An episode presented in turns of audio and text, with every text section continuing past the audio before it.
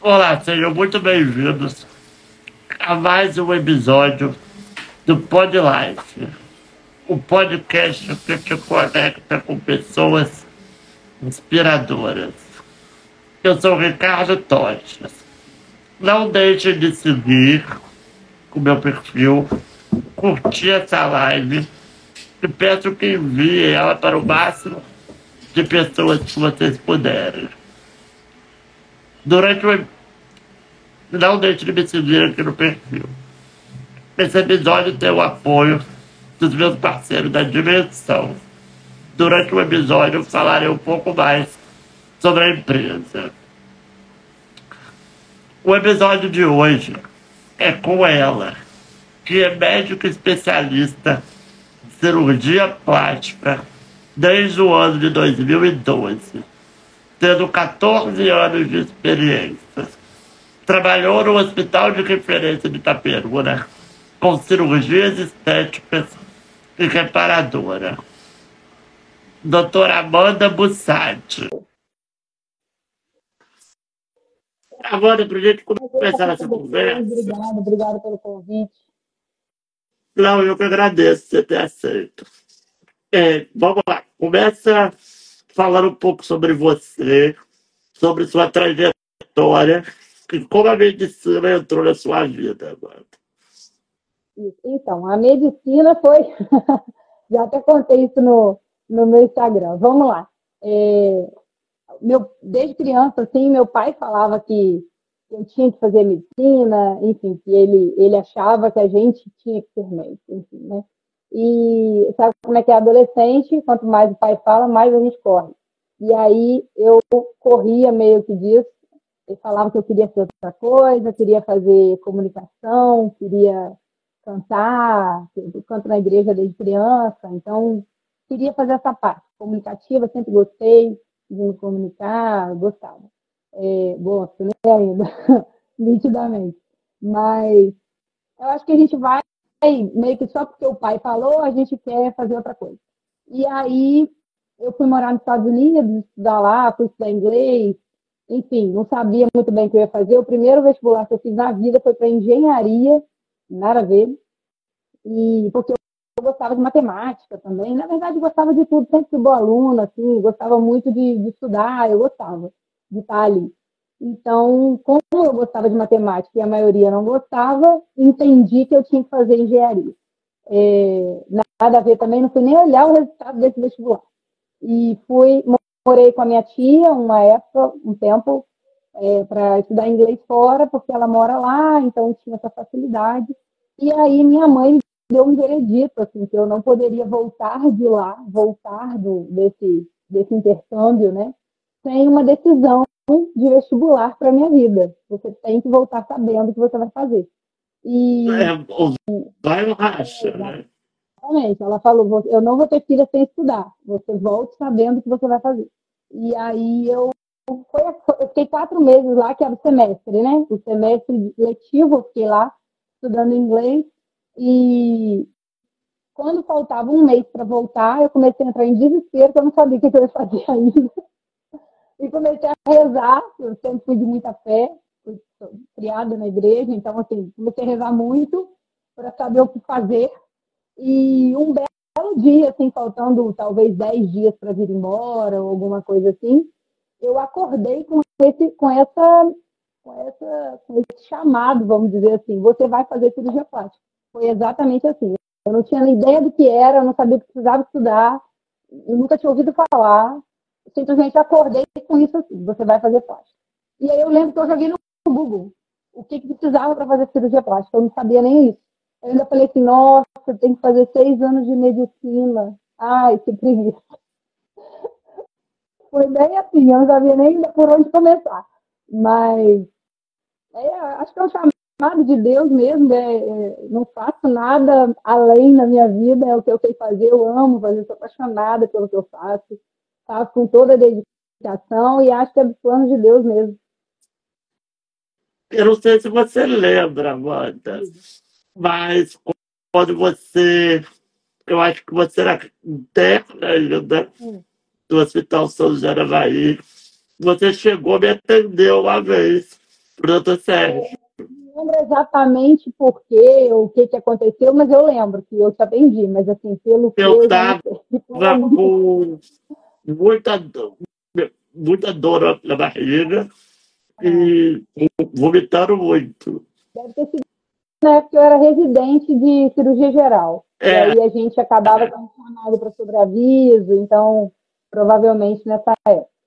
Aí eu falei do chamado, né? Não falei, não concluí. Fiz medicina aqui na Unig, é, voltei né, dos Estados Unidos, fiz vestibular, entrei na, na faculdade, fiz aqui na Unig.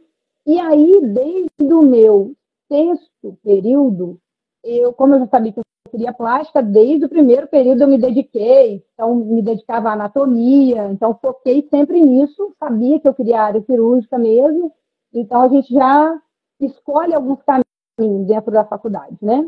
E aí eu comecei a acompanhar o saudoso doutor Cláudio no sexto período é, e acompanhei até o final da faculdade. Então, desde o meu sexto período, eu acompanhava ele, entrava em cirurgia, então tive muito, doutor muita bagagem. Doutor Cláudio era um amor, né, Amanda? Um amor, uma simpatia, abriu as portas do centro cirúrgico para mim, confiou, confiou assim, na, na minha vontade, no meu interesse, e isso, isso é impagável. Ele era um grande médico e um grande ser humano. Uma grande pessoa, verdade. Aprendi muito. Então, Amanda, você diria, então, que a medicina e a cirurgia plástica foi quase um chamado de Deus para sua vida. Sem dúvida, sem dúvida. E foi muito direto, né? Assim, dizem que a gente tem o, o, ditado né, popular, que eu acredito plenamente, que Deus, Deus quando faz, ele faz completo, né? Ele, dá, ele entrega o plano completo. Então, ele entregou realmente 100% ali para mim. Ele falou, é, vai ser cirurgia plástica. Ele não falou que eu ia fazer medicina, ele não veio por parte, sabe? Foi cirurgia plástica. Foi assim, é, bem direto e reto e preciso. Amanda, fazendo as pesquisas para a gente conversar hoje, eu vi que, segundo a Sociedade Brasileira de Cirurgia Plástica, uhum o número de cirurgias plásticas no Brasil está aumentando anualmente de maneira considerável. Sim. Na sua opinião, o que está fazendo esse número crescer cada vez mais? Eu acho que tem algum, alguns motivos, né? Na pandemia, esse número cresceu bastante. Acho que as pessoas é, ficaram com muito medo de morrer, né? Então, muita gente começou a fazer o que tinha vontade. É, então, a pandemia cresceu muito. Outro motivo de na pandemia crescer muito o número de cirurgias é porque as pessoas não podiam viajar. Então, já que eu não posso viajar, porque geralmente a cirurgia plástica estética é, é muito dosada nesse nível, né? Tipo, as pessoas pensam, ah, ou eu vou viajar ou eu vou operar. Muitas pessoas pensam assim. Então, como não se podia viajar, as pessoas decidiram fazer as tão sonhadas cirurgias que estavam adiando.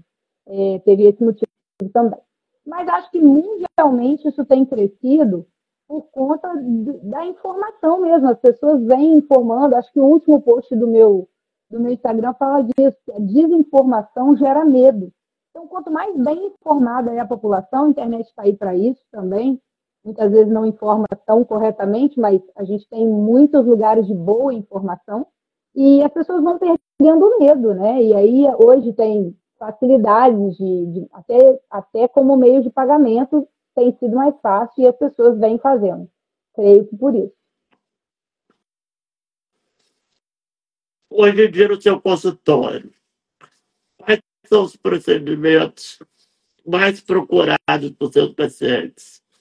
a gente tem bastante procura, principalmente é, por ser Brasil, né, é, de cirurgia corporal. O brasile a brasileira, normalmente, e hoje cada vez mais os homens têm procurado também, mas a mulher brasileira, ela tem essa exigência de corpo, né, é, acredito que até maior do que as outras mulheres. É, a mulher brasileira tem essa fama do corpão, do corpo muito bonito, muito definido, e aí aqui, que é estado do Rio, por mais que aqui não tenha praia, mas é estado do Rio, então a, a gente tem uma veia carioca que passa na gente, é, muitas pessoas procuram para cirurgia de contorno corporal, lipo, abdômen, mama, né? geralmente são as mais procuradas. E hoje em dia existe alguma cirurgia plástica que não seja para estética? Existe. Existem várias, existem várias. Inclusive, existem residências mais focadas em cirurgias reparadoras, né, especializações para cirurgias reparadoras e não estéticas, né? A gente, dentro da plástica, a gente tem a área estética e a área reparadora. A gente pode até é, combinar esses dois, essas duas vertentes, mas as cirurgias reparadoras são cirurgias de grandes queimados, cirurgias de, de câncer de pele ou câncer, câncer nasal, por exemplo, que a gente tem que fazer uma reconstrução de nariz, cirurgias corretivas de orelha, cirurgias corretivas de excesso de mama ou de excesso de, de pele abdominal após uma cirurgia bariátrica, lifting de braço, lifting de coxa, é, todas essas cirurgias são corretivas. Né? Inclusive, fenda palatina, é, lábio palatino, lábio leporino, todas as cirurgias são pela cirurgia plástica e são corretivas. Você, você já fez algum procedimento estético ao longo da sua carreira? Eu, eu em mim? Já, já fizeram Não, em mim? Você já procurou algum colega para fazer? Então, se, eu já fiz em mim, se alguém já fez em mim, plástica, não, ainda não.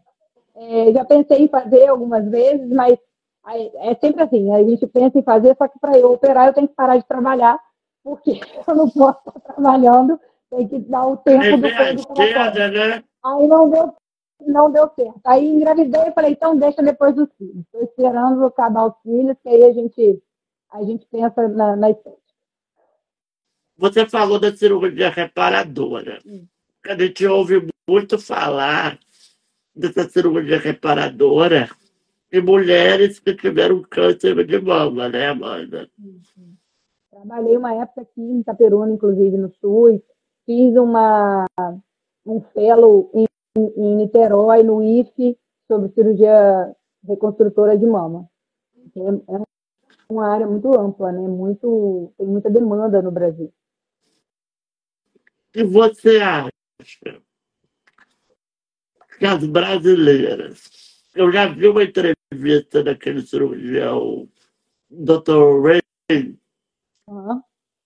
Ele falou que as, as americanas, o, o desejo dela na intervenção estética é conseguir o corpo das brasileiras. É, é um, é um corpo, teoricamente, muito almejado. Por que, que você acha que o porquê o corpo da mulher brasileira é tão desejado pelas, pelas americanas. Então, aí é, eu acho que é, é bem, assim, é, junta, somando minha opinião pessoal do que eu entendo da parte da é, estética da cirurgia, né, plástica, dentro do que a gente estuda, é, o corpo das americanas é um corpo de mais de ombros largos e quadril estreito. É um corpo de padrão mais masculino, né? Que é o que a gente tem padrão masculino no Brasil. O homem no Brasil tem essa relação, a gente chama de relação cintura-quadril de mais ou menos um, ou até maior que um. Né? O ombro é mais largo do que o quadril. Então, é isso, teoricamente, seria é, uma, uma estrutura de funil, né? Que é mais a estrutura de um corpo masculino, o corpo feminino sendo, sendo a estrutura é, perfil pera, né? No Brasil. Mas as mulheres é, americanas ou até europeias têm essa relação cintura-quadril é, maior, né? Então, mais próximas do homem. A relação cintura-quadril ideal no Brasil é de 0,75, 0,8 que é esse perfil de cintura menorzinha e o quadril maior, que é uma tendência mundial, foi feita já uma pesquisa, uma tendência mundial de se achar essa relação cintura-quadril mais bonita, mais harmônica. E é uma relação que a gente acha muito na mulher brasileira. E as mulheres do Brasil?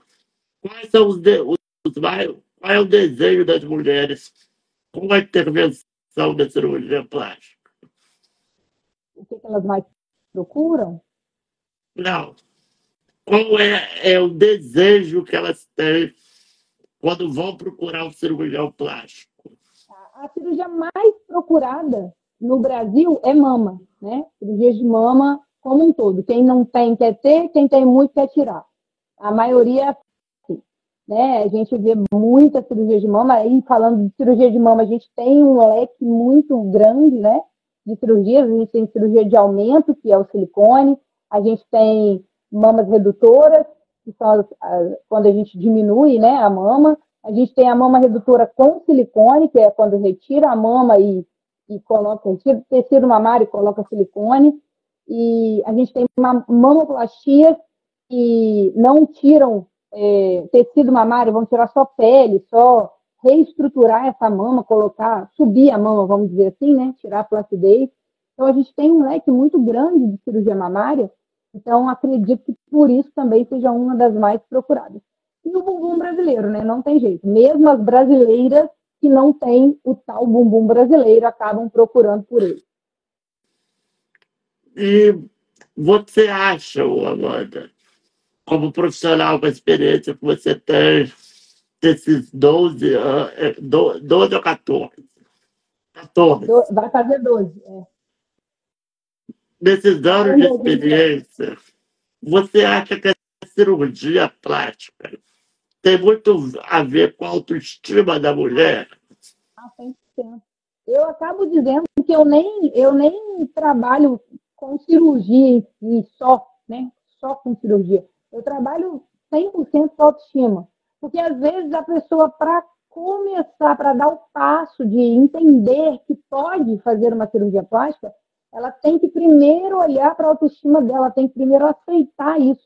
É, a maioria, grande maioria das pacientes que chegam até mim são mães, né? a grande maioria. E a mulher que é mãe, as mães que estão assistindo aí vão, vão concordar. A mulher que é mãe, para ela é, fazer algo por ela, algo estético principalmente, que muitas vezes é julgado, até pela própria pessoa. A pessoa acha que não precisa daquilo porque aquilo é estética. É, para ela aceitar isso, ela tem que primeiro olhar para si. E para a mãe ou para a mulher conseguir olhar para si é muito complicado. A gente tem aí uma sociedade em que a mulher olha sempre para os filhos, para casa, para o marido, faz tudo para todo mundo, e, e para olhar para ela é o último lugar. E isso é, graças a Deus, tem melhorado muito, né? As mulheres têm querido se cuidar mais, mas ainda é um, um desafio e, e, com certeza mexe muito na autoestima e é, é um trabalho de autoestima que muda, muda tudo, muda tudo. E por que, que você acha, Amanda, que as mulheres, você acha que é uma coisa estrutural da sociedade, da mulher se anular em função da família? Ah, muitas vezes sim, né? Muitas vezes sim. Mas é, ainda bem, é, alguém mandou aí, ser mulher é um desafio. E dos grandes. Mas é porque a gente consegue, né? A gente, a gente consegue fazer, a gente é multitasking, a gente é multitarefas e a gente consegue fazer isso. Mas a gente tem que lembrar, eu falo isso para todas as minhas pacientes. Tem paciente que fala, ah, eu não posso, aí vai constar e fala que é um sonho, e aí você vê o olhinho brilhar quando a gente conversa da cirurgia. Aí depois ela fala, ai, mas eu não posso fazer, porque o meu marido quer trocar de carro, porque o meu filho quer não sei o quê, porque eu tenho que viajar com os meus filhos. É, a prioridade são sempre os outros. E quando a mulher entende que ela precisa se é, valorizar e se agradar também, né? Isso, isso ajuda muito quando se tem um parceiro que que ajuda, né? Porque fala, não, agora é sua vez, vamos lá, vamos cuidar de você, isso vai fazer bem para você, né? E isso também ajuda muito. Eu acho que também tem a questão da independência financeira, né, agora. Muitas das vezes, a mulher, não são todas, é lógico, uhum. mas muitas das vezes a mulher depende financeiramente do marido e ele sempre vê ela, vê a autoestima como não, como não uma prioridade para ele. É, pode ser. Só que eu vou te dizer, tem muitas mulheres que não dependem do marido, só que também sustentam a sua casa. E a mulher, ela coloca o filho em primeiro lugar. Ela não faz nada para ela antes de fazer para o filho. É, é aquela que fala assim, eu só vou fazer se estiver sobrando. Aí seja sobrando, seja o que, o que quer que seja, sabe?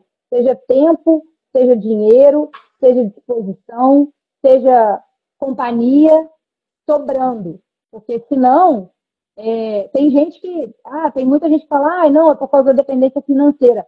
Tem mulher que tem o dinheiro para fazer, ela não faz, porque às vezes não tem com quem ficar num pós-operatório. Eu sou sozinha, não tem ninguém para ficar comigo. Senão os meus filhos não tem ninguém para levar e buscar na escola. Meus filhos não tem ninguém para cuidar, para dar comida, enfim. Então, assim, é, muitas vezes não é só essa dependência financeira, é, é, muito de entender que a estética não é só estética. Quando é só estética, quando a pessoa fala assim, ah, quando eu faço, é realmente só estética. Só que tem pessoas que eu atendo quase todo dia, paciente que fala que não consegue ir à praia, parou de ir à praia com os filhos. Aí ela acha que não é uma prioridade fazer a barriga ou fazer a mama, mas ela não vai para a praia com os filhos, ela perde esse momento família, porque ela não consegue ir à praia perde convívios sociais porque ela tem vergonha do corpo que ela apresenta. Então, não é só uma lipo, não é só uma mama, né? É uma questão social da vida dela, a autoestima, que é o que eu falei, a autoestima vai mudar tudo. Tem gente que recupera o casamento depois que opera, tem gente que troca de marido depois que opera, tem gente que consegue emprego novo depois que opera, e, e por aí vai. É porque mexe com a autoestima, né? Quando sua autoestima está. Você, você tem coragem de, de fazer Sua autoestima está forte, está tá lá em cima, você consegue se, se propor a, a novos desafios, né? Exatamente. Seja trocar de emprego, ou sair daquela relação que não está dando certo mais.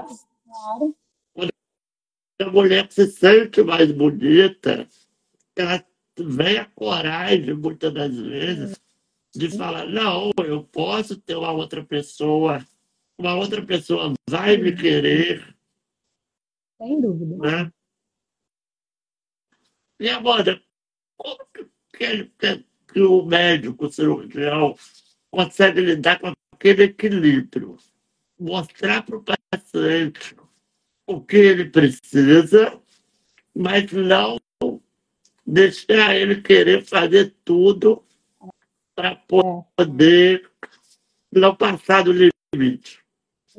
É, é, a gente tem um limite aí, eu entendo de duas formas, né? O limite estético mesmo, de não encher o rosto de produto, de não é, lipar a ponto de parecer lipado, de não colocar uma prótese tão grande que todo mundo saiba que é silicone, existe esse limite do, do over, né, com relação a produtos ou procedimentos, e existe o limite de segurança. Então, eu acho que o primeiro limite que a gente impõe é o da segurança, né? Pelo menos eu faço isso com as minhas pacientes. O primeiro limite a se seguir é o da segurança, né? A gente primeiro fala, eu tive um caso agora recente é, consultei minha cunhada e ela queria fazer tudo ao mesmo tempo.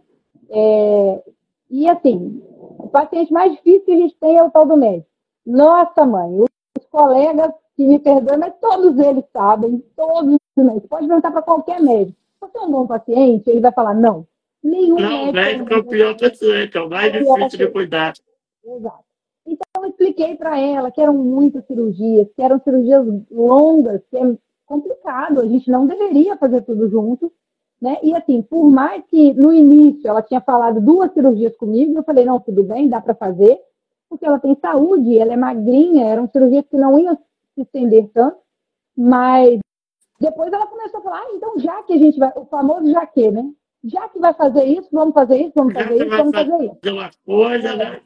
Nosso amigo francês, já que as mulheres adoram. Já que vou estar lá operada, ah, vou estar anestesiada, faz isso também.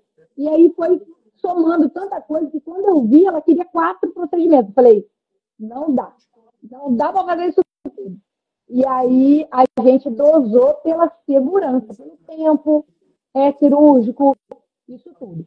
É, então, essa dosagem de segurança eu acho até fácil de impor, é só você explicar para o paciente, olha, isso é perigoso, e é muito simples. Quando o paciente fala, ah, não, mas eu quero fazer assim mesmo, é função do cirurgião que sabe dos riscos, falar, não vou fazer. E faço isso direto. O paciente fala, eu só opero se fizer tudo junto. Eu falo, então não vai operar comigo. Simples assim. Aí eles assustam. Ué, doutora? Eu falo, não, porque vai dar problema, não vou fazer. Então eles acabam entendendo que não é bem assim, e aí a gente consegue entrar num, num bom tempo. E agora, você falou do aumento da procura dos homens, né? Não é todo homem.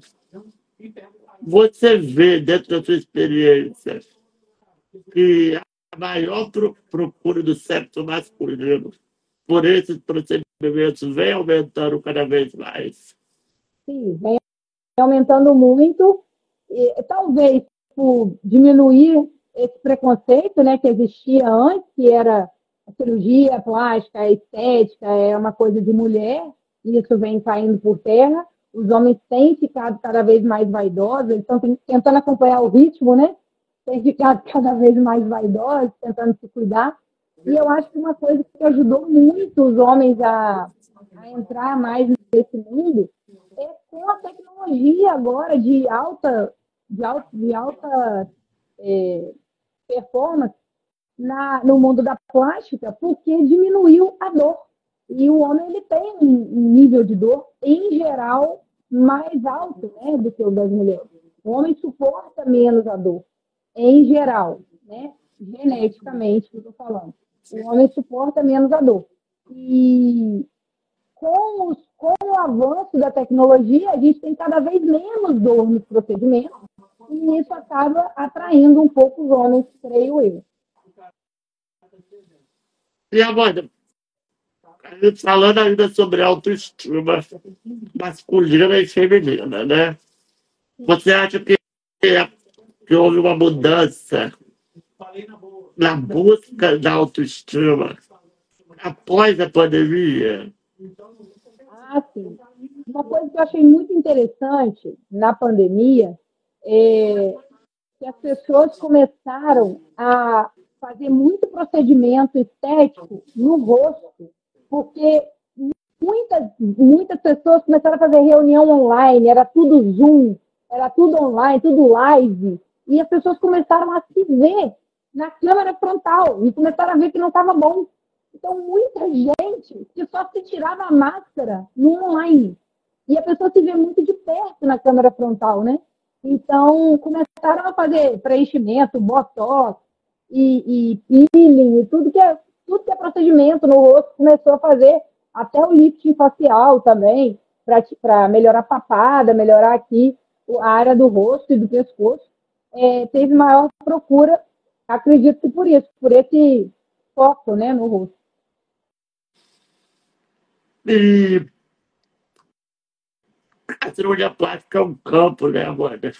Que lida muito com as emoções do paciente né? Como é para você lidar com os desejos e a ansiedade e até mesmo as expectativas daquele paciente que vai no seu consultório? A gente, é, eu costumo brincar que o cirurgião plástico é um psicólogo com bisturi na mão, né?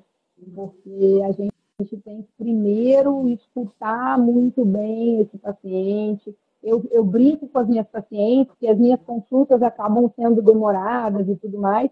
Eu brinco com elas e é porque eu preciso entender o que está dentro da cabeça delas primeiro, porque a partir do momento que está operado, está operado.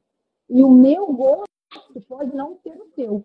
Então, eu primeiro tento entender muito bem o que, o que a paciente quer, o que a paciente deseja, eu deixo ela falar livremente.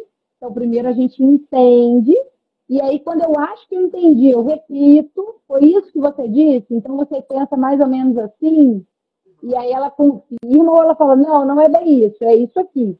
Porque tem paciente que na primeira consulta fala uma coisa, aí online fala outra coisa para mim, aí volta, aí na segunda consulta é, presencial já me fala outra coisa.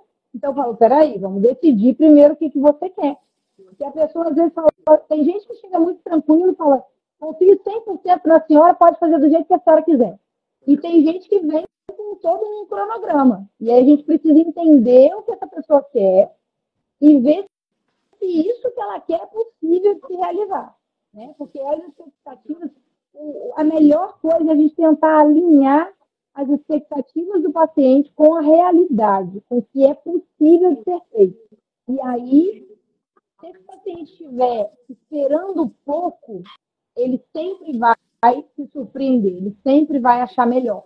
Então, quando a expectativa está muito alta, a gente tenta dar uma baixada nessa expectativa para que ele veja primeiro a realidade, primeiro que dá para ser feito, né? Para que tudo que venha de bom seja lucro, vamos dizer assim, seja vantagem. Porque não dá para. Teve uma vez, eu, eu gosto de contar história, né? Se eu estiver longa demais, você pode me interromper. É, teve uma vez que veio um paciente para mim e falou assim: ele já tinha o nariz operado, ou seja, era, era uma rinoplastia secundária, já tinha o nariz operado. É, e ele falou assim: eu quero o nariz igual o da Xuxa.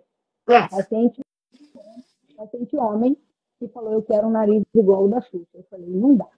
Porque se eu, se eu falo para esse cara: não, beleza, vamos fazer? Não ia ficar igual o da Xuxa.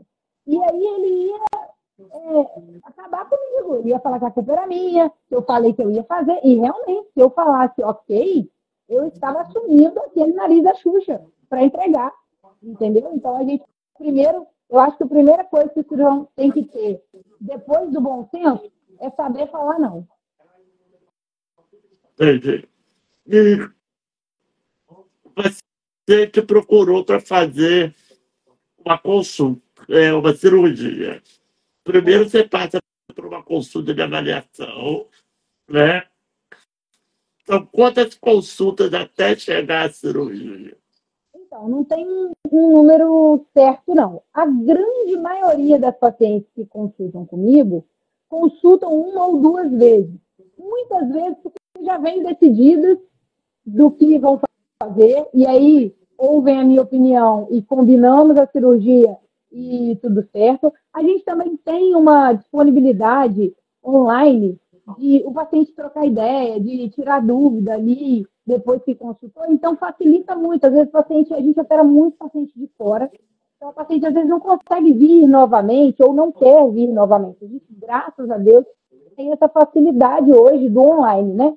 É, ou, assim, consultou a primeira vez, ficou, ficaram algumas dúvidas, se a paciente gosta, tem aquela paciente que gosta, né, do, do presencial, e aí ela volta, tira as dúvidas e a gente opera. A grande maioria das vezes é de uma a duas consultas.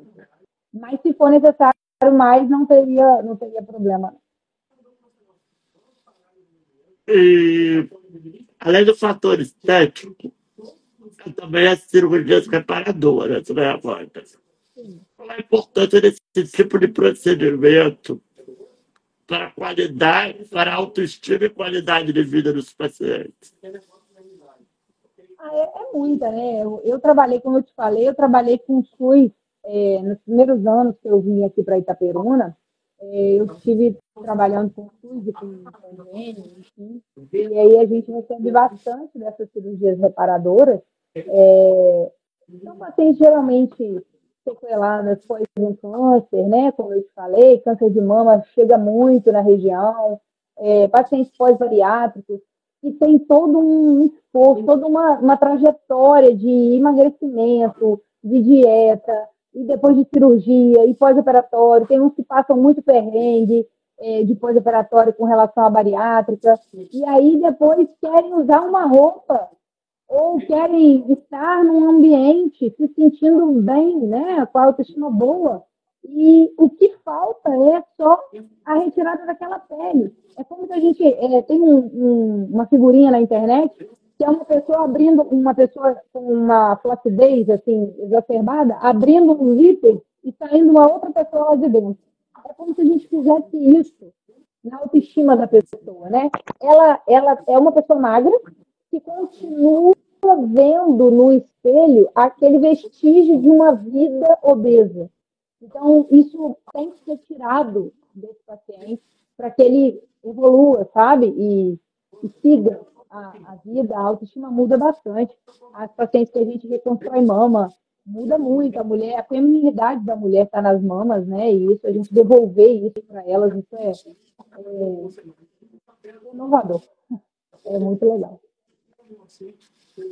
E tem algum caso, algum paciente que mais te marcou na sua carreira, mano? Olha, tem, tem alguns casos, né? Tem, eu não, não lembro de nenhum caso específico, assim, de um paciente, não. Mas eu tenho alguns casos é, de redução de mama, que quando a gente, até antes de operar, eu pegar, você pega a mama para ver mais ou menos o peso, né? E a paciente chorar de alívio, sabe? Da dor nas costas. Ai, doutora, tirou o, tanto a, o peso das minhas costas, e aí depois que operava, é, parava de sentir dor. Teve uma paciente minha que tinha cirurgia na coluna, de tanto peso nas costas, e aí acabou, já tinha operado a coluna três vezes, por fim mandaram ela diminuir a mama, porque viram que era isso. É, tem uma paciente que falou que o pai dela é, brincava com ela por causa do tamanho das mamas, e o pai chegou a comentar para mim e falou: o que eu mais o que eu mais achei diferente é que a minha filha ela tinha como se fosse um tique nervoso de estar secando o braço embaixo das mamas, de tanto que juntava suor. E agora ela não faz mais isso. Então, assim, coisas até que as pessoas de fora reparam. Teve um marido que veio, que falou com o marido, que falou com o marido de outra paciente. Opera logo, que a minha mulher, depois que operou, é outra pessoa.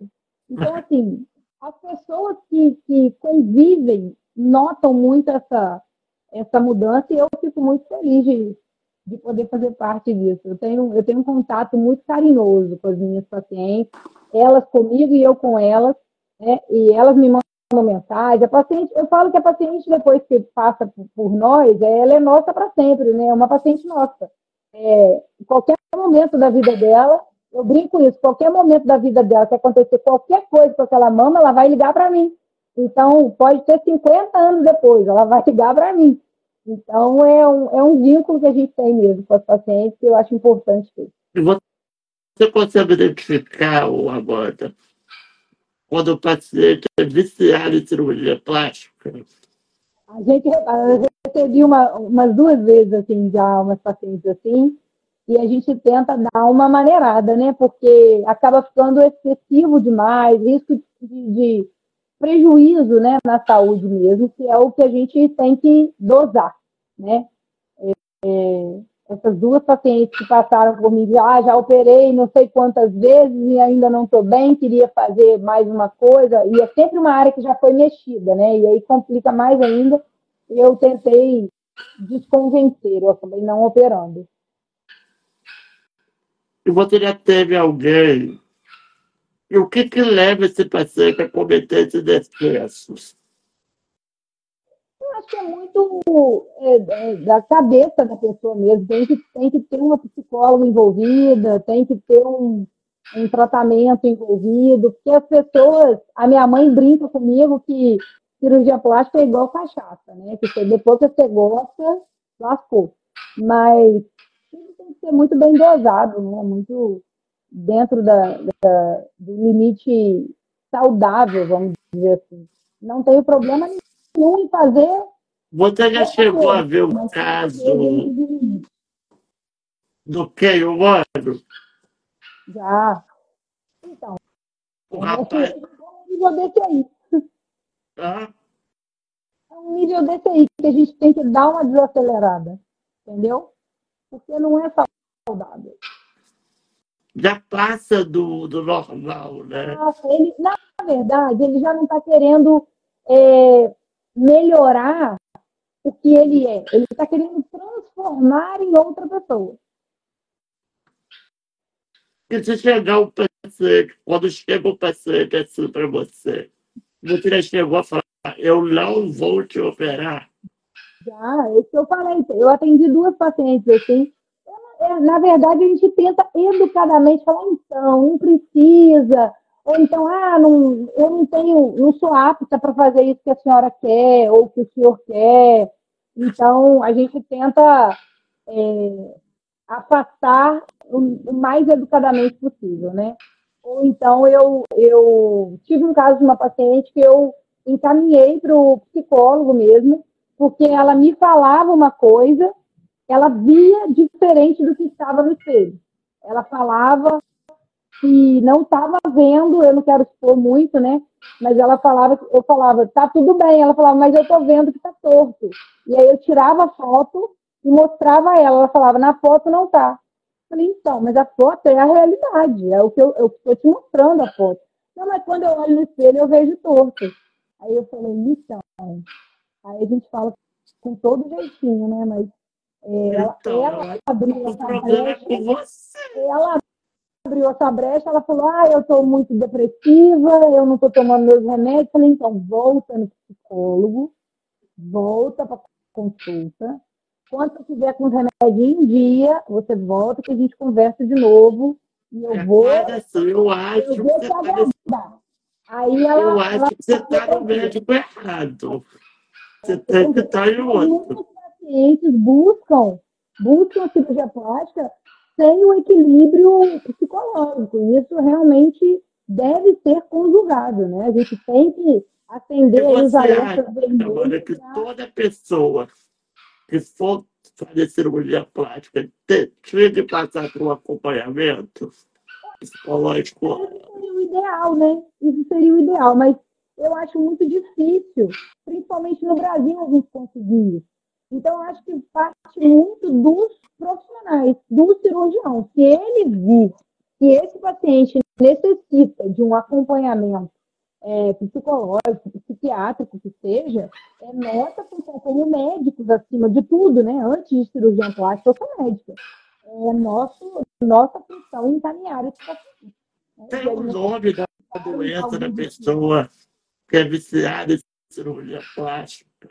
É, é, eu vou lembrar.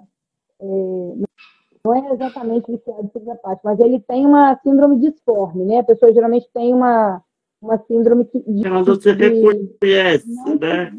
Não, não ver o espelho conforme a realidade, né? Essa síndrome disforme que a gente chama. Mas tem um. Acho que tem um outro nome aqui. Vou lembrar, vou tentar lembrar. E a gente falando sobre o acompanhamento psicológico, psiquiátrico, eu vi recentemente um, um vídeo no TikTok, não sei se você viu, uma paciente que tinha feito bariátrica, que, ela, que o médico se negou a fazer a cirurgia reparadora, porque uhum. ele viu que ela não estava completamente preparada psicologicamente.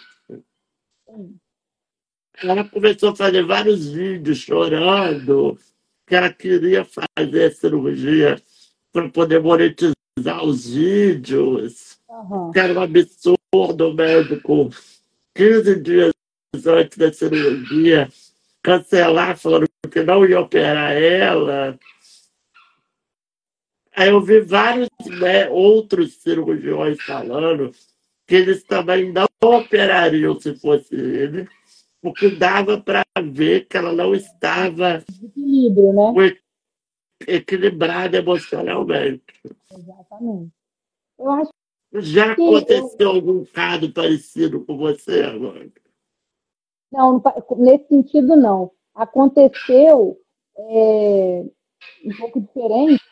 Eu ainda era residente, finalzinho da minha residência lá em Niterói, e veio uma paciente querendo operar com a paciente, só que ela já estava, ela era uma senhora e ela já não estava é, com 100% das funções é, cognitivas, vamos dizer assim. Ela já não sabia muito lidar com a realidade. Então, eu, eu achei que ela estava entrando num quadro de demência. Ela confundia os dias, ela já não sabia mexer direito no celular quando a gente pedia para mandar algum documento. E aí, toda vez que ela vinha na consulta, ela vinha sozinha. E aí eu perguntava, ela falava que tinha um namorado mais novo, mas ele nunca apareceu. E aí ela falava, ah, eu perguntava, e seus filhos? Aí ela, ah, meus filhos não convivem comigo, então eu comecei a ficar um pouco preocupada de poder, assim, se a gente opera essa, essa paciente, ela falava, você acha que eu não tenho dinheiro? Eu tenho dinheiro. E isso não, não parecia normal, sabe, o, o assunto. E eu, eu fiquei com medo de operar e poder ter algum abuso de autoridade, vamos dizer assim, né? De poder operar essa paciente como se eu estivesse lesando é, por, por tentar me aproveitar, talvez, de uma situação clínica ali dela. Então, é, eu, toda vez que ela perguntava, ela falava, por que você não me responde? Eu respondia, eu falava, vem consultar. Ela, ah, mas eu quero falar com você por aqui. Aí ela sempre mandava muito no celular. Aí ela mandava e eu falava, vem pra gente, vem consultar para a gente conversar, traz um acompanhante, a senhora não pode operar sozinha tem que trazer alguém, um acompanhante para ficar com a senhora no dia da cirurgia. E ela, ela meio que foi saindo fora de mim, sabe? Eu acho que quando tem os pacientes que às vezes querem burlar de alguma forma o sistema, se você faz tudo corretinho, se você faz tudo dentro do que a, a medicina te exige, muitas vezes o próprio paciente foge de você, porque ele já vê que você não vai tipo, burlar o sistema por ele. Então, eu acho que a gente se livra de muitos problemas assim. Tem um caso de uma, uma amiga minha que ela tinha feito bariátrica, aí arrumou um namorado, esses homens bombados, rato de academia que a gente fala. Só que ela ela estava gordinha, ela fumava muito, gostava de beber, ele começou a implicar com o sobrepeso dela e falou: não, você tem que fazer uma lipo. Você tem que ah. fazer uma cirurgia plástica. Tá. Ela foi no médico, o médico sério, levou os exames. Ele falou: não, você não tem condições de operar. Seus exames não estão bons. Ah. E ela focada que ela queria operar, que ela queria operar. Resultado. Ela arrumou um médico. Ah. Esses médicos, esses médicos, a gente sabe que existe muito. Uhum. Infelizmente, né? E o médico, o médico vendeu exames para ela, falsificados, e operou ela. Só fica pior, né? Só vai piorar. Só fica pior. Ela operou, tudo bem, passou bem da cirurgia. Só que o pós-operatório começou a dar ruim. Hum. Começou a dar ruim, dar ruim, dar ruim. O que, que aconteceu? Ela teve uma embolia pulmonar, morreu. Hum, piorou. Era o que eu ia falar. O problema é que o pós da lipo ele vai até assim, o, o, perigo grande vai até mais ou menos 21 dias, mais ou menos, né? Não é aquela coisa, foi embora do hospital, ah, graças a Deus deu tudo certo. A embolia, ela acontece tempos depois, né? Ela morreu. Que o mais curioso é você ver o namorado que praticamente empurrou ela ah. para dentro do centro cirúrgico fazendo um viúvo de luto no velório, no enterro dela. Ah, às vezes ele se sentiu parcialmente culpado, né? Não sei. Aí eu tenho um gato já nesse caso de fazer uma pergunta. Quais são os riscos de submeter uma cirurgia plástica?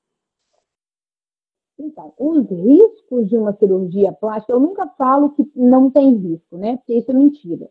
Toda cirurgia tem risco. Toda. Toda e qualquer cirurgia.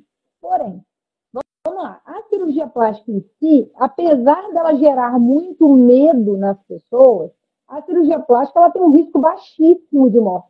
Né? A lipo, que é uma das cirurgias que tem o maior risco, que é o risco da embolia, é o maior deles, é, é, na abdominoplastia e na lipo, né, que tem essa mobilização de gordura e formação de coágulos, isso pode acontecer, essa embolia, é, é um risco de 0,0003, alguma coisa assim. É, então é muito, muito baixo o risco. Porém, o que, que eu digo? É, a partir do momento que você não procura um especialista, que é para ser feito apenas por cirurgiões plásticos. Tem muita gente fazendo lipo por aí. Não consigo entender por que, nem como, nem por que, que as pessoas continuam indo. Todo dia a gente vê notícia de clínica estética, de dentista, de fisioterapeuta, de médico que não é cirurgião plástico, de dermato, de cirurgião geral. Eu conheço de tudo, já ouvi de tudo.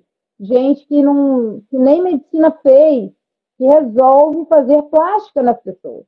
Eu não consigo entender.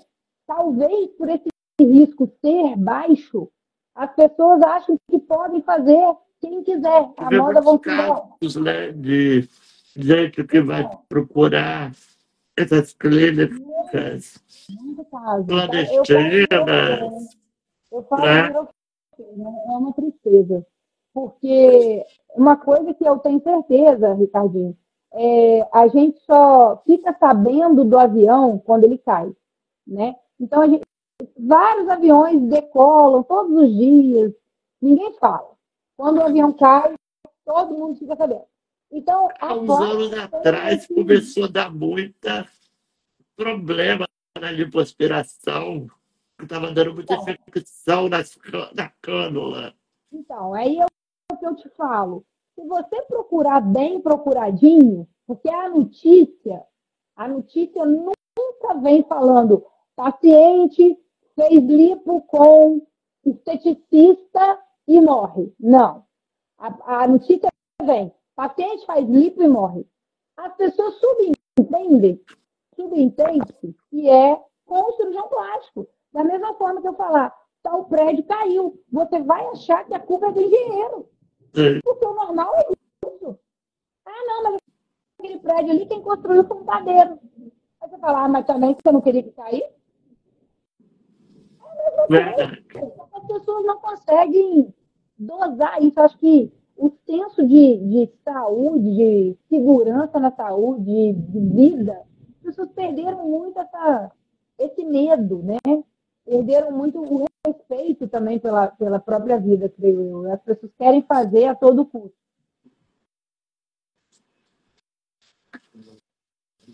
E qual é a condição de saúde que a pessoa. Qual a condição de saúde que a pessoa precisa estar para conseguir se submeter a cirurgia de uma forma mais segura? Então, a, a cirurgia plástica é uma, principalmente a cirurgia estética, é uma cirurgia que deve estar com todos os exames em dia. Se o paciente não for um paciente ASA1, que é um paciente é, com baixíssimo risco, né, um paciente que não tem doença crônica, não trata nenhuma doença, esse é um paciente com saúde, é, se o paciente tiver, por exemplo, alguma doença crônica, como hipertensão, diabetes, é, problemas de tireoide, qualquer doença crônica, essa doença precisa estar em tratamento e bem controlada. Então, tem gente, muita gente que pergunta: ah, sou diabético, posso operar? Sou hipertenso, posso operar? Pode. Só que tem que estar controlado, né? E, Amanda, a gente ouve hoje muito agora a gente falar, está muito, muito na moda, as pessoas retirarem as próteses, fazer um desplante né? Pelo que muita gente fala da doença do silicone. Isso é um mito ou uma verdade? Não existe. É, ele foi chamado de doença do silicone, né? É, o que a gente chama de síndrome de Ásia, não é uma doença, é uma síndrome. E como toda síndrome envolve várias, vários quesitos, não é uma coisa. Né? E, e o que, que é essa síndrome de Ásia? Foi identificado que alguns sintomas muito inespecíficos, o que, que é isso? Sintomas que podem ser de qualquer coisa. Tem paciente que tem dores no corpo, febre, urticária, é, diarreia, cansaço, fadiga, é, dor muscular, dor na articulação, dor de cabeça. Então, assim, são sintomas inespecíficos. É, é, é, um, é um sintoma que pode ser de um monte de coisa. E aí eles relacionam essa, esse início dos sintomas após a colocada do silicone. É, só que todos os pacientes que diagnosticaram essa síndrome são pacientes que têm doenças imunológicas. Então, parece um pré-requisito para a síndrome ter doença imunológica, ter doença autoimune, né? Ou um Jogren, ou um, um, uma doença de Crohn, ou uma, uma, qualquer outra doença intestinal, alguma doença autoimune, lúpus, então alguma dessas. E aí, essas pacientes uma, uma ou outra é, foram fazer um estudo, porque quando se retirava esse silicone, a paciente melhorava. Só que em outros estudos, a paciente não melhorava. Por quê? O próprio estímulo da cirurgia poderia desencadear esses, esses sintomas. Então, nada garante que o sintoma veio do silicone. Poderia ter sido um estímulo porque o, o, a, a, síndrome autoimune, né, o corpo se agride. Então, qualquer estímulo pode gerar essa autoagressão. Então, nada é comprovado de que o silicone faz mal para ninguém. E a partir de qual idade que, que você acha que a pessoa pode fazer uma cirurgia de silicone? A gente sempre orienta a fazer após a maioridade, né? as mamas elas vão crescer, em média, até dois anos após a primeira menstruação. Então, em média, até os 16 anos, ainda tem crescimento mamário. Isso é uma média no Brasil, tá? Mas é, eu já operei uma paciente menor de idade que tinha uma mama gigante e queria retirar, a gente retirou, não teve silicone dessa vez, mas eu também já, já operei uma paciente menor de idade, e isso aí os pais ou os responsáveis têm que autorizar, porque a paciente tinha uma mama tuberosa, né, que é uma condição é, genética também, e a, a, a mama é, para de se desenvolver de um formato é, cônico ou circular, e ela cresce apenas em formato de tubo. Ela tem um, uma, um círculo ali fibrótico é, em volta da areola. Então, são geralmente pacientes com areola grande e a mama vai crescer dentro daquela areola, fazendo uma mama disforme. Isso pode incomodar, isso pode gerar bullying, é, adolescente pode se privar de, do uso de biquíni, do uso de certas roupas, não ter ali um contato social por vergonha mesmo. E isso pode ser trazido a solução antes, né, para poder melhorar a vida dessa paciente socialmente. Amanda, existe uma frase que circula na internet que diz que quando você põe a estética em primeiro lugar, a saúde vem em segundo. Você, como médica, o que você acha sobre esse pensamento transmitido nas redes sociais? Eu acho certíssimo. Eu acho que em primeiro lugar tem que ser a saúde, né? Em primeiro lugar tem que ser a saúde. Só que quando a gente lembra é, que a autoestima faz parte da saúde, e aí a gente fala também de saúde mental, a gente tem que é, viabilizar esse leque. Né? Então, a gente tem que permitir que o paciente esteja feliz, esteja com a autoestima, esteja com a saúde mental também em dia. Né? Isso também faz parte da saúde. Mas a gente não pode é, ferir a saúde física. A saúde mental não pode ferir a saúde física. Então, a gente tem que prezar pela segurança. Então, fazer sempre em ambiente hospitalar, fazer com um profissional qualificado, fazer dentro das limitações é, exigidas ali, explicadas pelo seu cirurgião, é, e dentro do, do, seu quadro de saúde, né? Se você tem exames ok para isso, aí sim a gente vai visar a estética. Você, você como pessoa, vamos esquecer que você é cirurgião plástico. Você, vamos. Vamos tentar. Você é pessoa física, vou botar assim. Tem vontade de, de fazer algum procedimento? Tenho. E quando a gente sabe, então, o que dá para fazer, a gente quer fazer tudo. Só que foi o que eu disse, tem que ser depois dos filhos, porque senão vai acabar perdendo, né? Tem vontade, tem vontade de fazer lipo, tem vontade de botar silicone, tem vontade, mas tem que ver como que vai ficar depois dos filhos. E o que, que é mais difícil, Amanda? Você pegar um paciente que vai fazer uma cirurgia ou você pegar um paciente que está vindo arrumar uma cagada de um outro é médico? Muito mais difícil, muito mais difícil. Muito mais difícil você corrigir um serviço do que você fazer um serviço zero. Isso eu acho que em qualquer lugar. Você pegar um trabalho que você querer fazer... do paciente, né? Que está maior ainda, que está mais frustrado é, do que antes. Não, eu já, eu já, já fiz algumas cirurgias de secundárias, né? Muitas vezes o paciente vem tão danificado é, emocionalmente, estou dizendo, esse paciente vem tão ferido, tão, com tanto sofrer, que às vezes a expectativa dele nem é tão alta assim.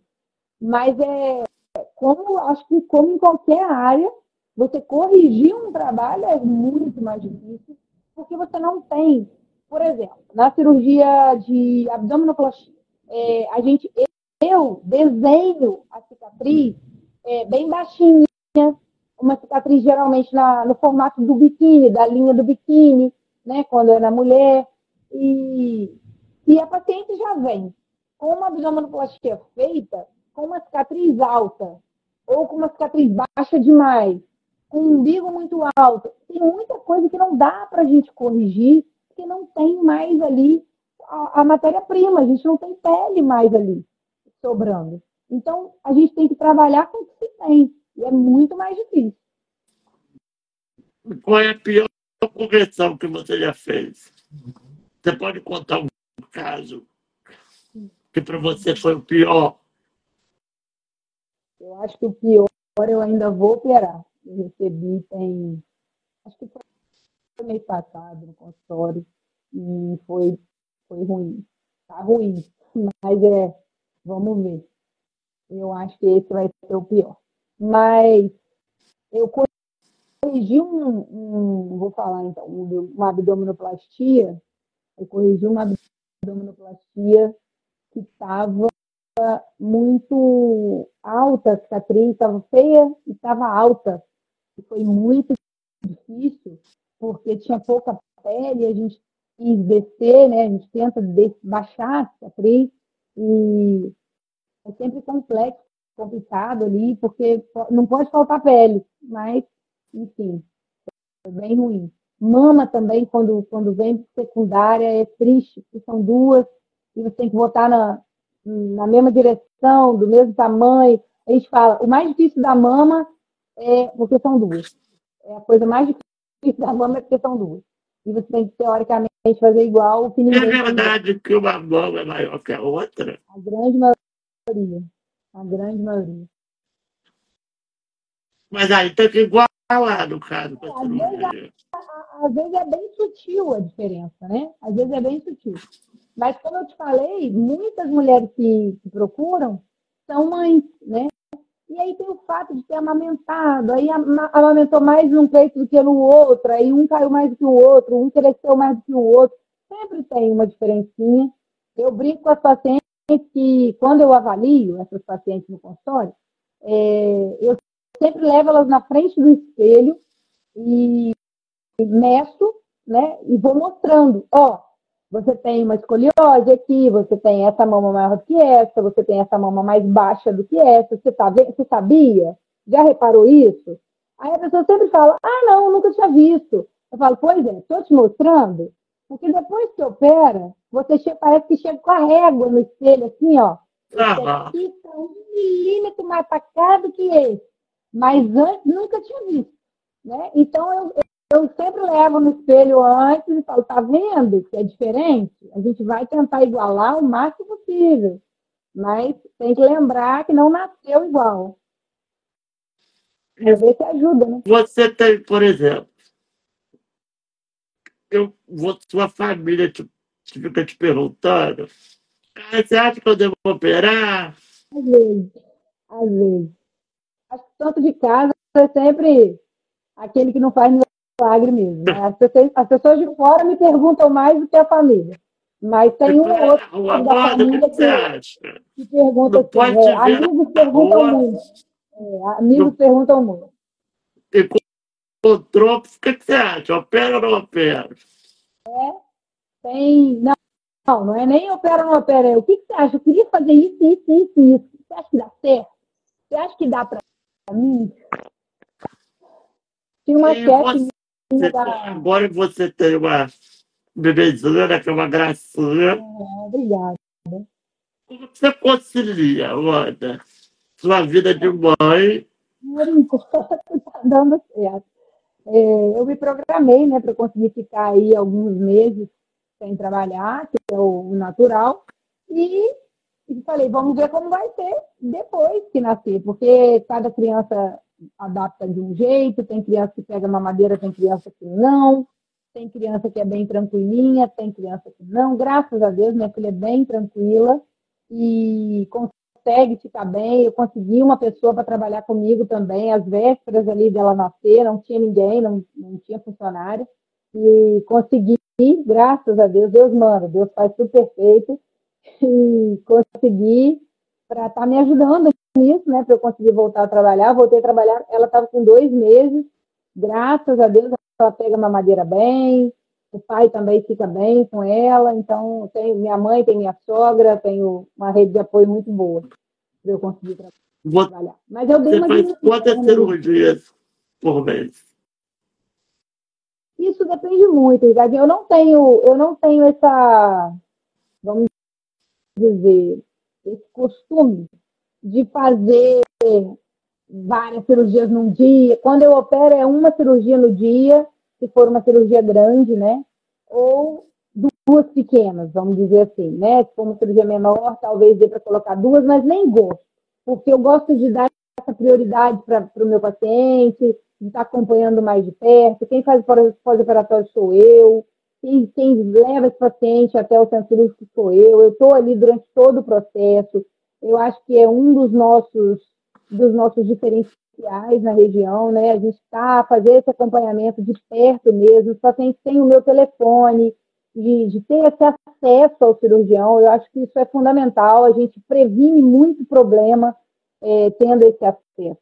Então, é, quando a gente marca a cirurgia, tem os dias de consultório, né? E quando a gente marca a cirurgia, a gente prioriza ter só esse paciente para que o foco seja nele, sabe? E que se houver, né, graças a Deus a gente não tem, mas assim, tem pouquíssimas, só não tem problema quem não opera, mas é, a gente tendo alguma intercorrência, a gente tem disponibilidade também de é, atender esse paciente, né? Você que vai no pós-operatório, você que vai eu, eu faço tudo. Eu tudo. Eu alta, no, eu que estou ali para internar esse paciente, eu que opero, eu fico até o final da cirurgia, eu levo no quarto. É, no outro dia eu, eu vou no quarto, eu dou alta, sou eu que vejo, eu que tiro os pontos, eu que vejo todos os, todos os dias de revisão, sou eu que vejo esse paciente. Todo o processo sou eu que vejo. Quando ele precisa falar qualquer coisa no WhatsApp, é, comunicar qualquer problema ou qualquer coisa que ele esteja sentindo, todos os meus pacientes têm o meu número e falam diretamente comigo. E sua rotina hoje é como? Você, você tem uma rotina estabelecida já, por exemplo? Como, como mãe, a gente, a gente programa muitas coisas, nem tudo sai como a gente quer, mas eu tento, eu treino, né, pela manhã, fico com a minha filha, tem assim a parte dela, eu nem vou citar muito não, senão vai ficar meu dia inteiro aqui citando, mas de manhã eu procuro treinar, que eu prefiro treinar pela manhã, e, e faço a parte do, de consultório à tarde. Tenho é, muito trabalho que eu faço online, que a gente, graças a Deus, tem essa opção, né, de conseguir fazer esse trabalho. Ajudou muito, né? Muito, muito, ajuda muito. Esse trabalho de redes sociais e tudo mais, correção de, de tudo que vai, tudo que vai ao ar, tudo que vai publicado no meu nome, eu, eu faço esse confere, né? Eu, eu dou esse aval, então eu tenho que assistir tudo, eu tenho que é, editar os textos, enfim, eu tenho que corrigir tudo que vai ao ar com o meu nome, né? Porque, enfim, é o meu nome. Então, não tem jeito, é a gente que tem que dar o ok. E a questão de, de cirurgia, quando tem cirurgia, às vezes não dá para treinar, porque às vezes é uma cirurgia maior, você precisa começar mais cedo, mas enfim. Aí, quando tem cirurgia, muda um pouquinho a rotina, que a gente fica 100% focado na, na cirurgia. À noite, eu prefiro procuro estar em casa para estar com a minha família, com meu marido, com a minha filha, o máximo que eu puder. Eu, eu o máximo que eu puder, eu estou em casa com eles, porque acho que passa, todo mundo fala, né? Passa muito rápido, passa muito rápido.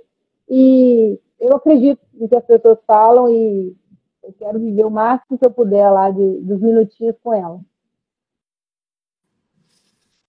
Se tua filha, quando crescer, quando te viver maior idade, Fala, mãe, eu quero operar com você. Você opera. Menino, me perguntaram isso, se eu ia conseguir operar minha, minha filha.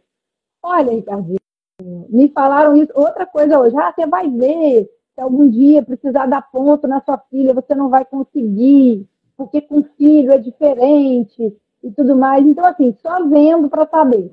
Mas até então, eu acho que sim. Já operei minha mãe, né? Não sei se vocês sabem, mas já operei minha mãe algumas vezes. É, quando meu pai operou, eu era residente, ele operou uma hérnia umbilical, eu era residente da cirurgia geral, eu entrei na cirurgia dele. Já operei pequenas cirurgias, assim, no meu irmão, e umas lesões de pele que eu, ele tirou para fazer biópsia, que eu fiz. Já, já operei a minha avó, uma biópsia que ela precisou fazer. Então, assim, eu não, eu não acho que eu teria problema nisso, não. Mas, estou vendo, né? Porque dizem que filho é diferente, então saberemos.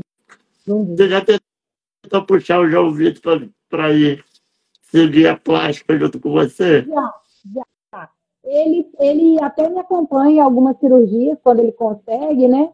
Ele gosta dessa parte cirúrgica, mas ele está ele tá querendo fazer cirurgia dermatológica, né? A esposa dele é dermatologista, então eles pensam em conjugar isso no consultório. Ele vai ficar com a parte cirúrgica, mas dessas cirurgias menores. Né? Ele até me auxilia em algumas cirurgias para dar ponto, enfim, para agilizar.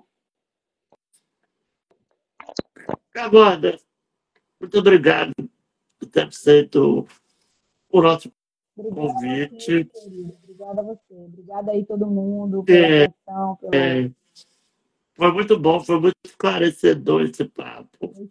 Eu, Obrigada.